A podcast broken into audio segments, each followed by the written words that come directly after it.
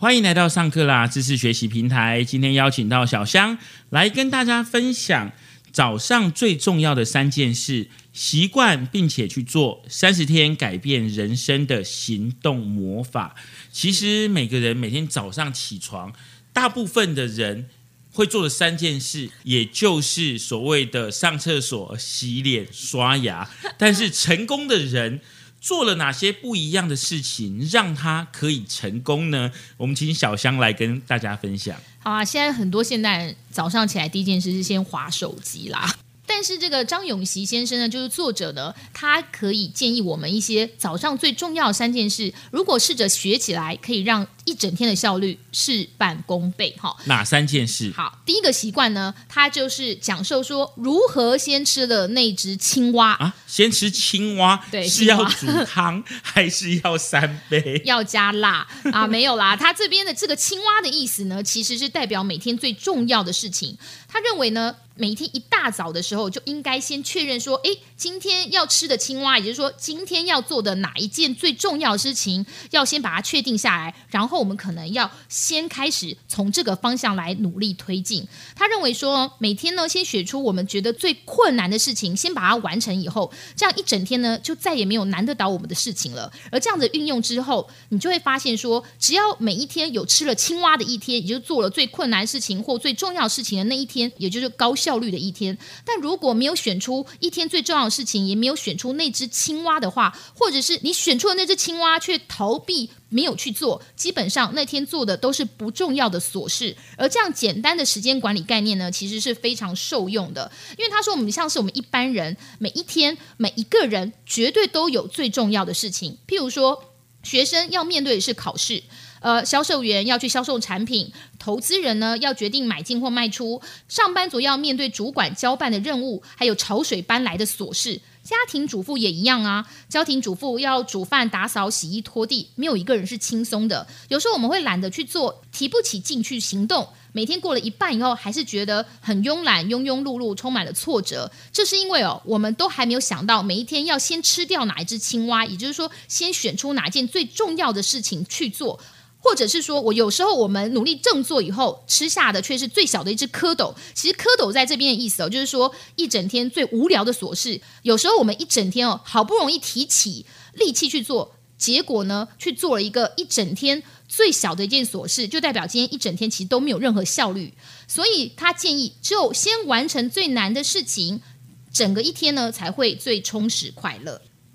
所以，其实我们每一个人在早上起床的时候，第一件事要先去想到底今天有什么重要的事情等着我们去解决，或者是困难的事情等着我们去解决，而不是每天到了晚上的时候才去想说啊。这件事为什么我没有解决？没错，所以他建议说，每天早上先花点时间列出一到三只的青蛙，也就是说一到三件最难的事情会最重要的事情，然后再列出五到七件的蝌蚪，蝌蚪就是说其他的任务或是其他的杂事琐事，然后呢，每天呢就这样进行行动计划，专注在一整天该完成的事情上面。这份清单不止自己可以使用，还可以跟团队共享，大家一起。快速的吃完今天的青蛙，也就是一起快速的把整天最重要的事情、最难的事情解决，大家整个团队工作起来效率就会很高。那么，当然书中有特别提到这个吃青蛙的。方法是什么？总是要有方法才能吃青蛙，对不对？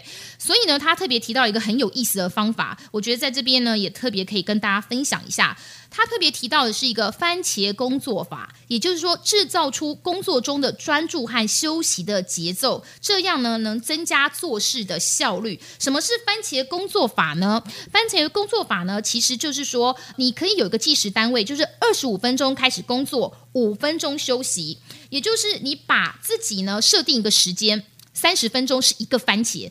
其中的前面二十五分钟呢，你就特别去做你的学习，做你的工作，甚至是你要今天做你该交办的 PPT，你今天要该交办的一些重要的联络事项，把二十五分钟很精华部分，也就是说你专注度在这二十五分钟之上。在另外五分钟的时候呢，你就可以去伸伸懒腰、休息、划划手机、聊聊天、上上网。你要做什么就做什么。这五分钟的休息，当你自己知道了你二十五分钟可以专注的工作，五分钟的休息之后呢，你就会有一个很明确的时间设定。所以他认为番茄工作法最棒的一点就是这个有一个时间单位。二十五分钟专注工作，五分钟好好的休息，就是一个番茄，你就不用去想说这一个工作到底要花多少时间呐？我还要有多久时间才能完成？你只要去想说，诶，我刚刚要吃掉了几个番茄，或者说我今天下午会吃掉几个番茄，也就是几个三十分钟，整个简化时间管理的困难度，你就会发现说，哇，今天一整天的效率提高很多。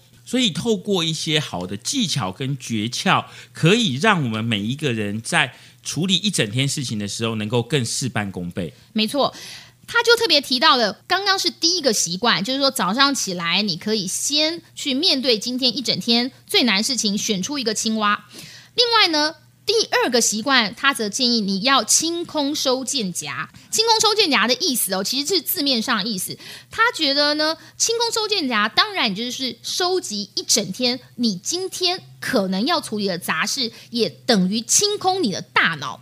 也就是说呢，你在清空收件夹的时候，譬如说你今天一整天通常要处理的事情非常非常多，你必须要先 check 你的笔记本、你的电子邮件、电子文档、日记，这些都是所谓的杂事。也就是说，你收件夹里面一定有很多待交办的事项。把这些杂事全部都收集起来以后呢，再来开始加工处理，变成行动。那他这边就特别提到一个加工处理的行动要如何加工，他有一些建议。譬如说，你原本的笔记本上面写三脚架、罚单、牛奶，这些都是一些关键字 （keyword）。那如何把这些杂事加工成行动？他就建议说，你可以把三脚架写成